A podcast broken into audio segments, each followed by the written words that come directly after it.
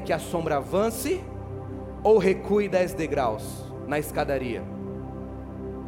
Diz Ezequias: Como é fácil a sombra avançar dez degraus, prefiro que ela recue dez degraus. Então o profeta Isaías clamou ao Senhor, e este fez a sombra recuar os dez degraus que havia descido na escadaria de Acás. Somente até aqui. Eu quero ministrar para você essa palavra porque eu tenho certeza que Deus ele vai começar a mudar muitos destinos nessa noite. Essa semana eu meditava nesse texto, desde semana retrasada, Deus já tinha falado, colocado no meu coração essa palavra. E eu creio que hoje Deus ele vai começar a mudar o quadro. O tema da mensagem de hoje é revertendo o irreversível. Vai ser forte, vai ser forte. O tema da mensagem é revertendo o irreversível. Ei, quantos daqui de nós já recebemos um diagnóstico, já recebemos um decreto, já recebemos algo, uma palavra que não tem mais jeito?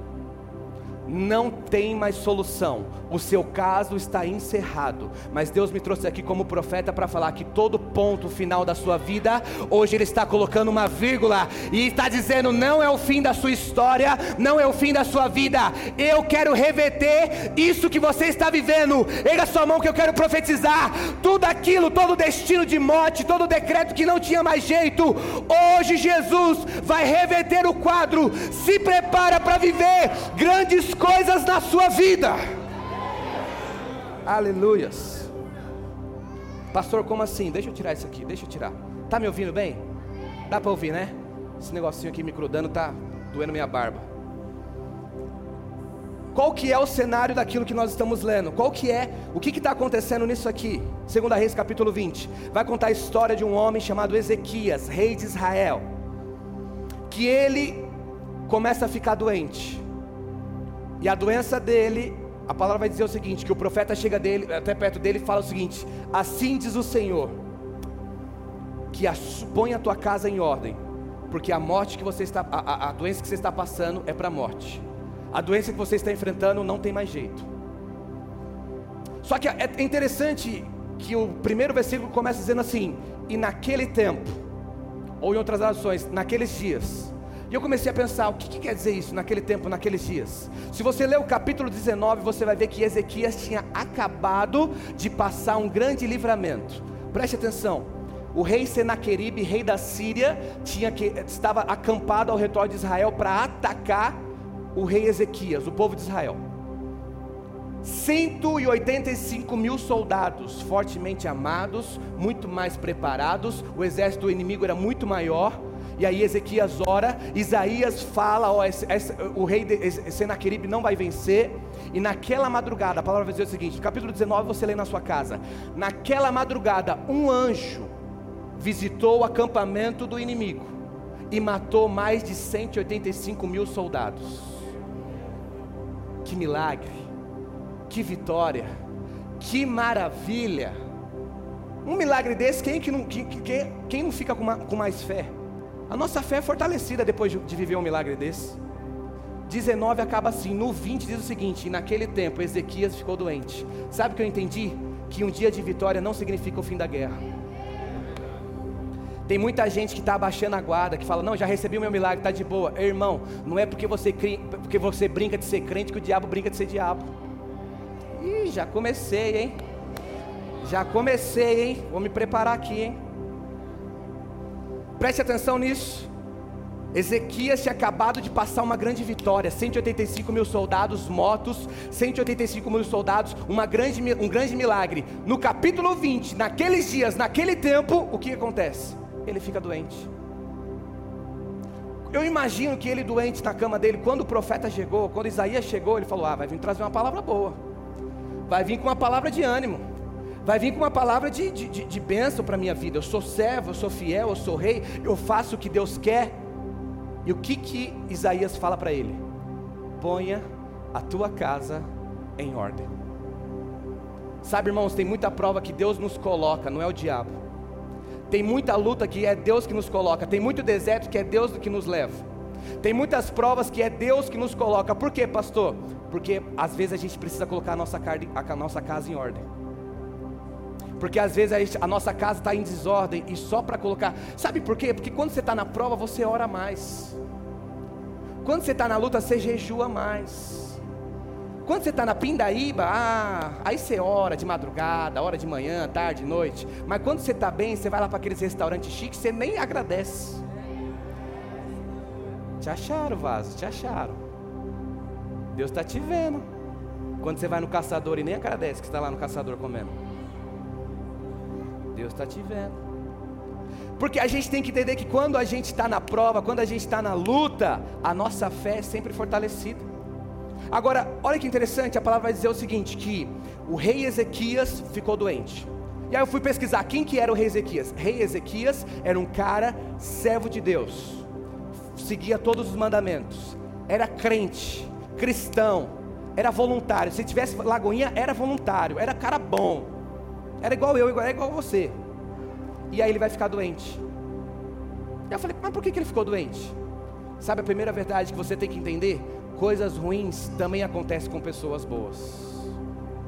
A primeira verdade que você tem que guardar no seu coração: coisas ruins também acontecem com pessoas boas. Eu sei que você é bom, eu sei que você faz tudo, mas eu não posso subir aqui e falar o seguinte: ó, amanhã você não vai ter mais problema, amanhã você não vai ter mais doença, amanhã você não vai ter mais, mais, mais dificuldade. Eu vou estar mentindo, porque amanhã você vai ter problema, amanhã você vai, tá, vai ter luta, amanhã você vai ter prova. Pastor, e qual é a diferença? A diferença é que você vai estar perto daquele que resolve o problema. Ah, você não entendeu? Eu vou repetir. A diferença é que você vai, ter um, vai estar do lado de um Deus que pode todas as coisas. É por isso que a palavra vai dizer o seguinte: tudo posso naquele que me fortalece. Ele é a minha salvação, ele é a minha solução. Ei, deixa eu falar algo para você. Amanhã vai ter prova, amanhã vai ter luta, mas fica tranquilo, porque o Deus que resolve o seu problema vai estar do seu lado. Quem crê nisso, diga amém. Aleluias. Mas a primeira coisa que a gente tem que entender: coisas ruins acontecem com pessoas boas. Diga comigo, coisas ruins também acontecem com pessoas boas. Por que, que acontece coisa ruim comigo, pastor? Por que, que, eu, por que, que eu, eu, eu vou para o deserto? Por que, que eu tô, estou passando uma tempestade, estou passando um deserto, estou passando um momento difícil? Sabe o que eu entendi? Que para conseguir a vitória, primeiro vem a guerra. Para conseguir a terra prometida, primeiro é o deserto. A palavra vai dizer que o povo hebreu sai do Egito e começa a caminhar no deserto, e eles caminham 40 anos até chegar na terra prometida. Tem gente que quer sair do Egito e pular o deserto e chegar na terra prometida. Irmão, não é assim. Não é assim. Tem gente que ama a vitória, mas odeia uma prova. Olha o silêncio da morte. Duas cutucadas lá atrás, uma olhada para cá. Eu já vou começar assim, irmão, que depois eu melhoro a mensagem, mas você precisa entender que tem muita prova que você tá, que Deus está falando, coloca a tua casa em ordem, irmão. Coloca a tua casa em ordem. O quadro de Ezequias era algo irreversível, não tinha solução não tinha mais como mudar, não tinha mais como é, sair daquela situação. Mas eu entendi o seguinte: que casos irreversíveis são a oportunidade de viver grandes milagres. Ei, isso que você está passando não é para sua morte, isso que você está enfrentando não é para te parar, o deserto que você está passando não é reprovação, pelo contrário, é Ele que mostra que você está no caminho, no caminho certo, porque depois de todo o deserto vem a terra prometida. Fica firme no deserto, porque a terra que manda leite e mel está chegando para você, para sua casa, para sua família, em o um nome de Jesus. Cutuca duas pessoas e fala assim: está chegando a terra prometida, irmão. Fala assim: fica firme no deserto. Só que às vezes a gente quer pular o deserto. Só que às vezes a gente quer pular as situações ruins. Só que às vezes a gente quer pular a, a, a, as coisas complicadas da vida. E não dá, irmão. Aí preste atenção. Isaías chega até Ezequias e fala o seguinte: Ezequias, isso que você está passando não tem solução, é irreversível. Aí eu falei para Deus: Deus, como é que reverte algo que é irreversível? Como é que muda o diagnóstico se o médico falou que é câncer? Como é que muda se o advogado falou que não tem jeito?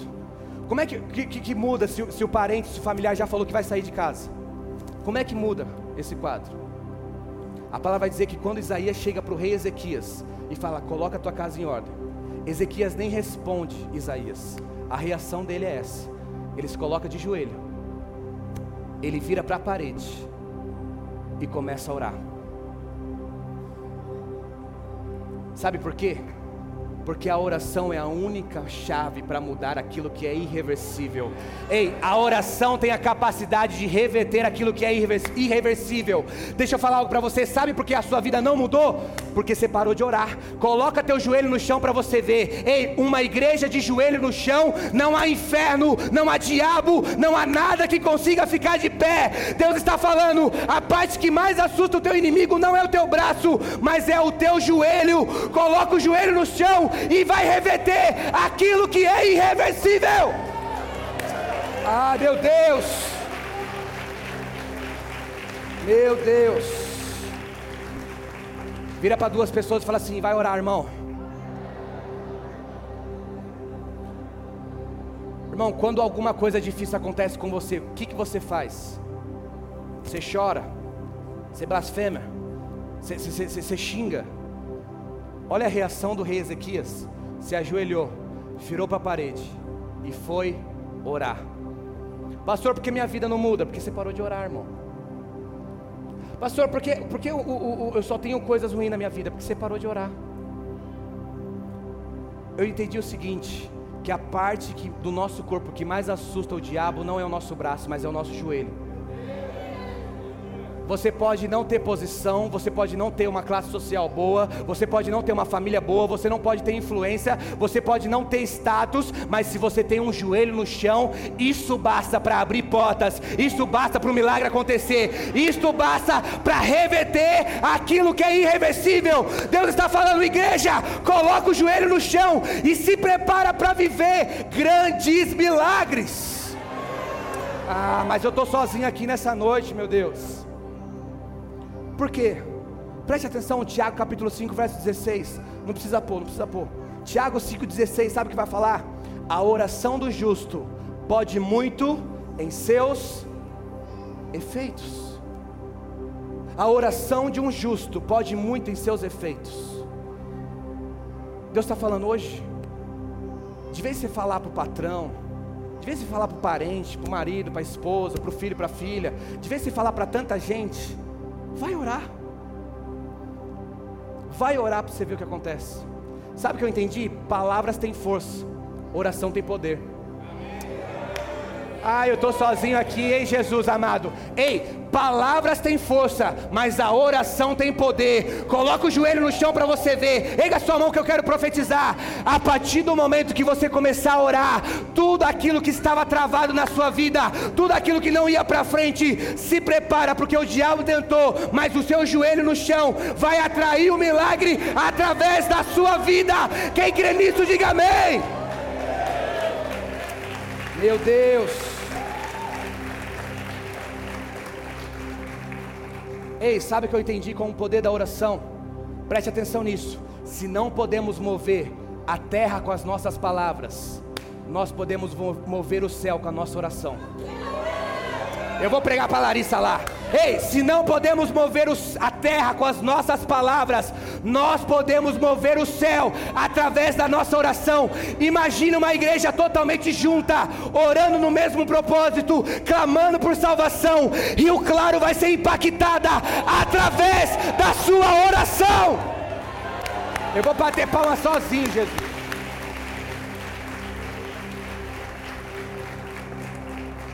Você tem que entender isso. Você tem que entender isso, que a sua oração é que vai mudar o que é irreversível na sua vida. É sua oração. Irmão, se prepara. Faz o teste. Se ajoelha para você ver um dia. Pastor, mas eu tenho uma preguiça, vai dar. Pastor, mas o meu joelho começa a doer tudo, dói, dói. Não dá cinco minutos, você fala, nossa, parece que eu estou meia hora aqui. Você vai olhar no relógio, três minutos. Você fala, meu Deus, já clamei por milagre, a hora parou. Por quê? Porque é difícil. Porque o nosso corpo é complicado. O nosso corpo não aguenta. Mas se a gente ficar firme na oração, tudo aquilo que é irreversível, Deus vai começar a reverter.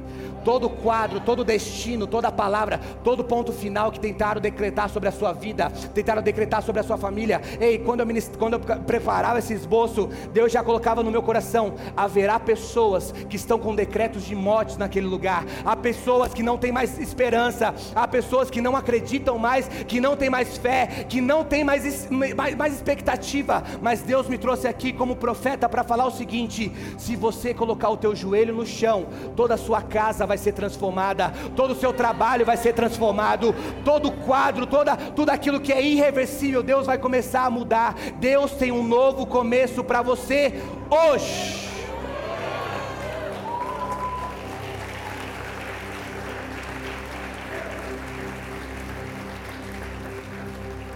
Ei, pastor, quando bate o desespero, o que eu tenho que fazer? Vai orar.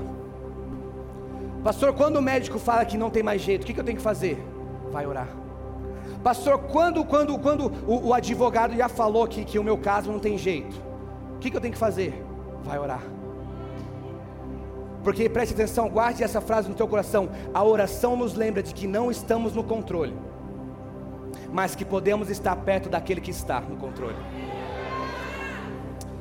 Ei, a tua oração vai te lembrar que talvez você não tenha o controle dessa situação mas vai te colocar pertinho daquele que tem o controle, daquele que pode mudar o teu quadro, daquele que pode mudar a tua situação. Pastor, eu estou desesperado, fica tranquilo, porque o seu problema é grande, mas maior é aquele que está em nós do que o que está no mundo.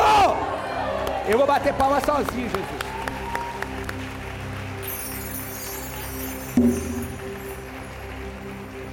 Você tem que entender isso, meu irmão. Você tem que compreender isso. Pastor, como é que eu faço quando estou desesperado? Vai orar. Olha o que Ezequias vai fazer. Ele não vai chamar conselheiro, ele não vai chamar parente, ele não vai chamar soldado, ele não vai chamar ninguém. Ele vai se colocar no joelho e vai orar. E quando ele começa a orar, eu pergunto, você responde. Ezequias orou sim ou não? Sim. Ah, mas fala para fora, para fora, me ajuda a pregar. Ezequias orou sim ou não? Deus respondeu sim ou não? Opa! Olha lá. Quem está de manhã não pode, já recebeu a resposta. Vocês estão colando. Ezequias orou, sim. Deus respondeu? Não. Pastor, como assim? Deus não respondeu. Coloca, coloca na tela para mim, coloca na tela. É, 2 Reis capítulo 20, verso 4. Verso 3, verso 3, verso 3. Olha isso, olha isso. Olha que interessante, que isso é uma chave para você entender. Isso é uma coisa para você guardar no teu coração. Segunda Reis, capítulo 20, vai dizer o seguinte, verso 3. Lembra-te, Senhor, olha a oração de Ezequias. Lembra-te, Senhor, como tenho te servido com fidelidade e com devoção sincera. Tenho feito o que tu aprovas. E Ezequias chorou amargamente. Verso 4. Antes de Isaías deixar o pátio intermediário, a palavra do Senhor veio a ele Deus não respondeu Ezequias. Aí ele vai falar o seguinte: volte diga, tá, Ezequias, tá, tá, tal. Deus não respondeu Ezequias. Mas no momento que Ezequias orava, Deus estava falando com Isaías. Porque o silêncio de Deus não é, não, não é sinal de indiferença. O silêncio de Deus não significa que Ele não está te ouvindo, porque Deus trabalha no silêncio. Pastor, Deus não está me respondendo, fica tranquilo, porque Ele está trabalhando. Pastor, Deus não respondeu nada, mas fica tranquilo, porque enquanto você ora, ainda que Ele não responda, Ele já está mudando aquilo que é irreversível na sua casa, na sua vida e na sua família. Preste atenção, preste atenção. O silêncio de Deus não é sinal de indiferença. Fala isso para a pessoa que está do seu lado. Fala, o silêncio de Deus não é sinal de indiferença. A gente tem que entender isso. Porque é muito difícil você conversar com alguém que não está interessado no seu assunto. Você já teve, você já teve a, a triste oportunidade de conversar com alguém que não estava interessado no seu assunto? Ela fica olhando o celular, ela fica olhando para os lados, ela olha para a parede. Por quê? Porque ela não quer saber do seu assunto. E aí você pergunta alguma coisa, a pessoa não responde. Irmão, quão difícil é quando você manda uma mensagem no WhatsApp, a pessoa está online e não te responde. Te acharam, vaso. Você sabe quando a palavra diz que a palavra de dois gumes, corta aqui, corta aí? Já cortou aqui primeiro, né? Mas quão difícil é quando você manda mensagem para alguém, a pessoa está online, está online e não responde. Quando você questionar, eu aprendi com Deus, é por isso que eu não respondo. Preste atenção, preste atenção, guarda isso, guarda isso. Olha isso, olha isso. Deus não respondeu a oração de Ezequias, mas isso não significava que Deus não estava trabalhando a favor de Ezequias. Ainda que Deus esteja em silêncio no seu caso, ainda que Deus não esteja respondendo às suas orações, fica tranquilo, porque Ele já está revertendo todo o quadro da sua vida. Fica tranquilo que Ele já está revertendo tudo isso e tudo isso que você está vivendo. Aquilo que era irreversível, através da sua oração, Deus vai começar a mudar a tua história. Deus vai começar a mudar o teu quadro. Deus vai começar a mudar o teu destino. Erga a sua mão que eu quero profetizar sobre a sua vida. Eu creio que a partir de hoje, tudo aquilo que que não ia para frente, todo ponto final, todo decreto de morte, através das suas mãos, ainda que Deus não responda, Deus já vai mudar a tua vida, a tua história, a tua casa. Quem crê nisso, diga amém.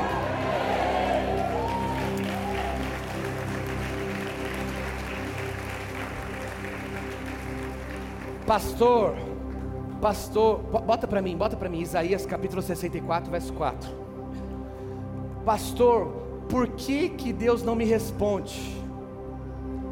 Quantos aqui já fizeram essa pergunta? Não precisa, não precisa levantar a mão, não. Por que, que Deus não me responde? Será que Deus não está me vendo? Será que Deus não está enxergando a minha situação? Será que Deus não está compreendendo o que eu estou passando? Isaías capítulo 64, verso 4 diz assim: Desde os tempos antigos, ninguém ouviu nenhum ouvido percebeu, e olho nenhum viu outro Deus além de ti, que trabalha para aqueles que nele esperam. Calma, calma que eu vou explicar. Preste atenção. Eu entendi o seguinte: que muitas das vezes Deus fica em silêncio, porque Ele está ensinando algo chamado paciência. Quando eu não te respondo no WhatsApp, irmão, eu estou te ensinando paciência. Quando eu não te respondo no Instagram, não fica triste comigo, eu estou te ensinando paciência. Por quê? Porque eu entendi o seguinte: que o silêncio de Deus não é esquecimento, é ensinamento. Fala para a pessoa que está falando assim: o silêncio de Deus. Ah, mas fala para fora, me ajuda a pregar. Fala: o silêncio de Deus não é esquecimento, é ensinamento. Fala, enquanto ele está em silêncio, ele está te ensinando. Por quê, pastor? Porque Deus trabalha com um único propósito. Deus trabalha para um povo específico. Qual que é esse povo específico? Aquele que nele espera. Porque a gente não quer esperar. A gente não tem a paciência de esperar. A gente vive na geração do fast food do Netflix, de tudo rápido, tudo na hora, do WhatsApp. Tudo é na hora, tudo é agora, tudo é. Só que Deus não trabalha com WhatsApp, irmão. Não, não adianta, não adianta. Se você quiser pegar o número de Deus, vai estar tá lá, ocupado, trabalhando, indisponível. Por quê? Porque Deus não vai te responder através do WhatsApp. Porque Deus não responde muitas das vezes com palavra, Deus responde com milagre. Preste atenção, muitas das vezes Deus não responde você com palavras, mas Ele responde com milagre. Ei, Ele poderia muito bem falar para Ezequias: Ezequias, fica calmo que eu estou te curando. Ezequias, fica calmo que eu já mandei o Isaías voltar. Ezequias, fica calmo que eu vou curar você através da sua oração. Não fez isso, mas enquanto ele estava em silêncio, Deus já estava pegando Isaías e falando: Volta, volta, volta. Por quê? Porque eu vou acrescentar. Eu vi o choro, eu vi a amargura, eu vi a oração. Deus recebeu a sua oração e ainda que Ele não tenha respondido, ele vai responder com um milagre na sua vida. Eu vou aplaudir sozinho.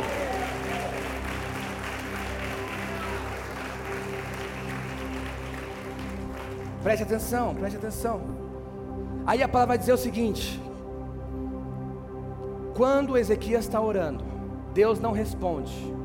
Deus está ensinando Ezequias: tenha paciência. Fica calmo. E a palavra para você hoje é essa. Eu vou reverter aquilo que é irreversível na sua vida. Eu vou reverter o quadro da sua vida. Eu vou reverter a situação que você está vivendo. Mas tenha paciência. E a palavra vai dizer o seguinte: quando Deus pega Isaías, Isaías começa a voltar. E quando Isaías começa a voltar, quando Isaías começa a, a, a chegar no, no, no, no prédio de novo, no palácio, preste atenção. Quando ele chega, ele chega no palácio, Isaías vai falar o seguinte: Deus me mandou aqui de volta. Por que Isaías? Porque ele ouviu a sua oração, ele viu o seu choro e ele viu a sua amargura. Quanto de nós estamos chorando tanto? Quanto de nós estamos amargos? Você não sabe, mas tem muita gente que está rindo por fora e chorando por dentro. Você não sabe, mas tem muita gente que já não tem mais fé, não tem mais expectativa, não tem mais esperança. Já, já foi decretado, é irreversível. Às vezes o seu marido não viu o seu choro, às vezes o seu filho não viu o seu choro, às vezes sua esposa não viu o seu choro, às vezes seu patrão, seu familiar, seu amigo não viu o seu choro. Mas deixa eu te dar uma, uma boa notícia: Deus viu o seu choro. Você não me entendeu? Eu vou repetir. Deus ouviu a sua oração e Ele viu o seu choro. Aquela madrugada que você estava sozinho, você achou que ninguém estava te ouvindo, que ninguém estava, você estava lá no banheiro com a porta trancada, você falando: aqui ninguém me vê, aqui ninguém me enxerga. Deixa eu te falar algo para você, vaso. Te acharam, Deus te achou lá no vaso, Deus te achou lá, na, na, lá no banheiro, Deus encontrou o seu choro, Deus recebeu a sua amargura e hoje Ele quer dizer para você: eu vou reverter aquilo que é irreversível eu vou bater palma sozinho, Jesus.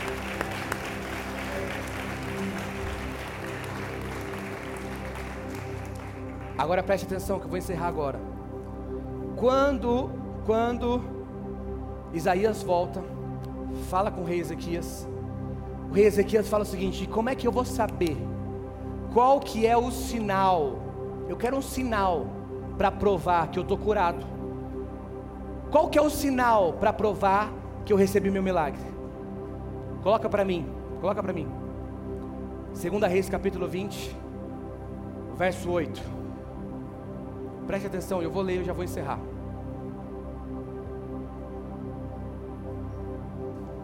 Olha o que ele vai dizer.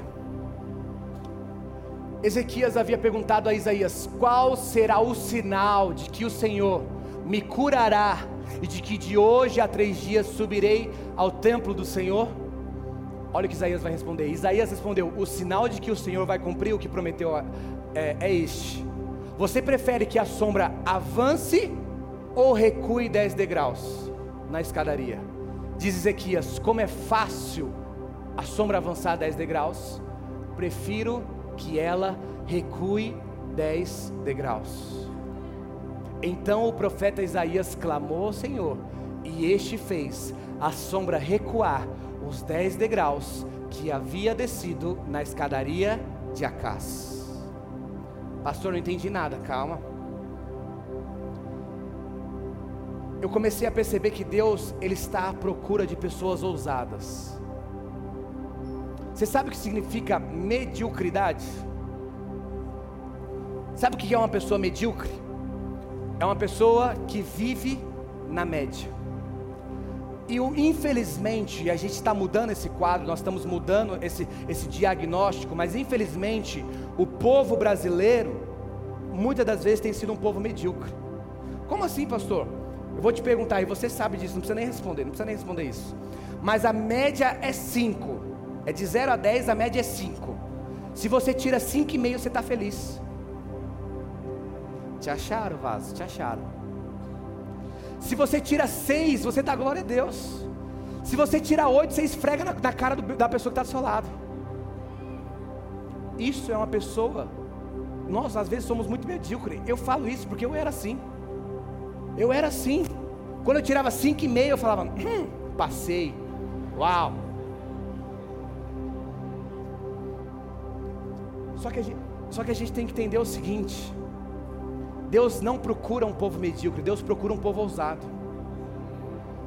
Deus não trabalha com pessoas medíocres, Deus trabalha com pessoas ousadas. O que, que é ousado? É aquele que acredita em que aonde ninguém está acreditando, é aquele que pede aquilo que ninguém pediu, é aquele que faz aquilo que ninguém fez. Você quer um exemplo disso? Você tem a sua Bíblia é repleta de exemplos de pessoas ousadas. Imagina eu falar para você, Pastor Dedé, Pastor Dedé, nós temos um, um gigante para você enfrentar, nós temos um gigante para você matar, e é você que é o responsável. Vai para cima. Aí chega o Dedé aqui com um estilingue e cinco pedras. Que negócio é esse? Quem é que vai para a guerra com estilingue e cinco pedras? Quem é que vai enfrentar os midianitas, Gideão, com, com 300 soldados só? Quem é que vai abrir mar com cajado? Só que Deus trabalha com os ousados, porque os ousados serão usados. Pegou? Eu vou bater sozinho. Porque os ousados serão usados.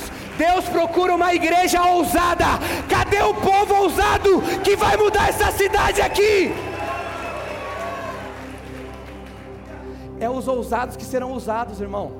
Você tem que entender isso. Grava essa frase, manda pelo abnador de Deus, bota no seu WhatsApp aí. É os ousados que serão usados. Por quê, pastor? Olha que o profeta vai falar: Você quer que avance ou você quer que volte? Aí o rei Ezequiel falou o seguinte: Já que para avançar é fácil, eu prefiro que volte. Quem é que tem essa ousadia de falar o seguinte: Deus, o sistema solar faz, faz a Terra girar ao contrário, faz voltar o Sol. Quem é que faz isso? Quem é que tem a coragem de pedir isso? Quem é que tem a coragem? Que às vezes a gente ora por milagre, Deus, me cura da dor de cabeça. Pega um Dorflex, bota na boca. Te acharam, Vaz, te acharam. Sabe por quê? Porque às vezes a gente fala que é ousado, mas a gente não está sendo ousado. Olha isso, vou encerrar agora. Deus, o profeta chega e fala o seguinte: o sinal é esse. Você quer que avança ou você quer que volta? Você quer que o sol vai para frente ou você quer que volta? Preste atenção. Naquele tempo, para você ver qual que era a hora do dia, naquele tempo, para você saber qual que era a, a, a, o, o momento exato, era o seguinte: era através da sombra da escadaria. Quanto mais descia, quanto o sol mais descia, significava que a hora estava avançando. A cada degrau, degrau da, da, escadaria de Acás que passava, significava que a hora estava avançando. Ezequiel vai falar o seguinte: como eu sirvo um Deus do impossível, Isaías fala: você quer que avance ou você quer que volte a hora? Ele fala o seguinte: Faz a hora voltar. Faz o, o, o, a hora voltar para trás. Imagina, irmão, você começar a pegar o seu relógio, de vez em para frente, começar a voltar para trás o negócio. Imagina, agora está de noite, do nada começa a clarear de novo, começa a ficar sol de novo. Ah, eu creio nisso, irmão. Eu vou começar a orar. Pastor, o que você quer dizer?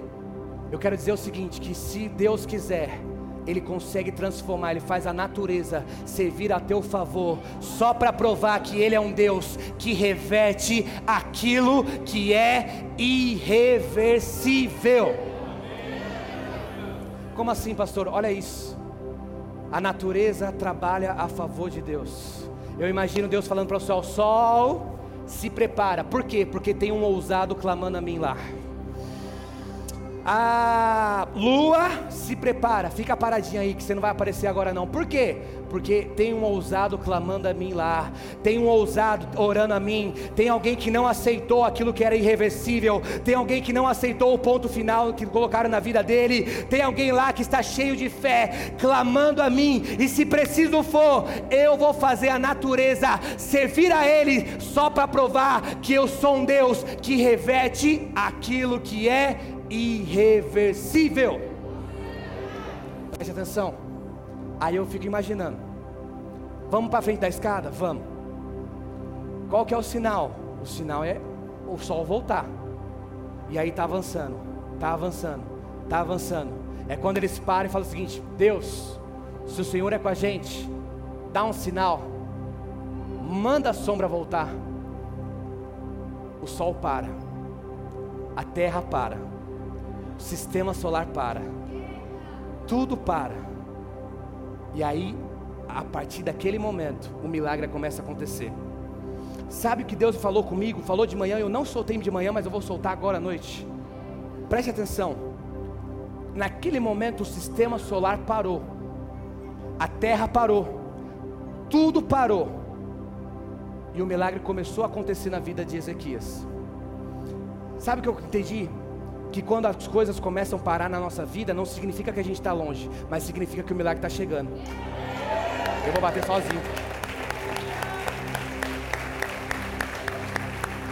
Ei, preste atenção, preste atenção que eu vou falar.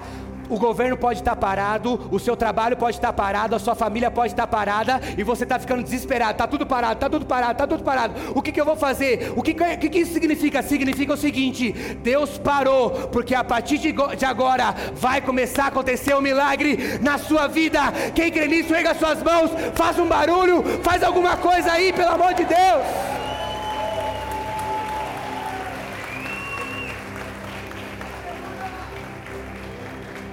Fique de pé no seu lugar.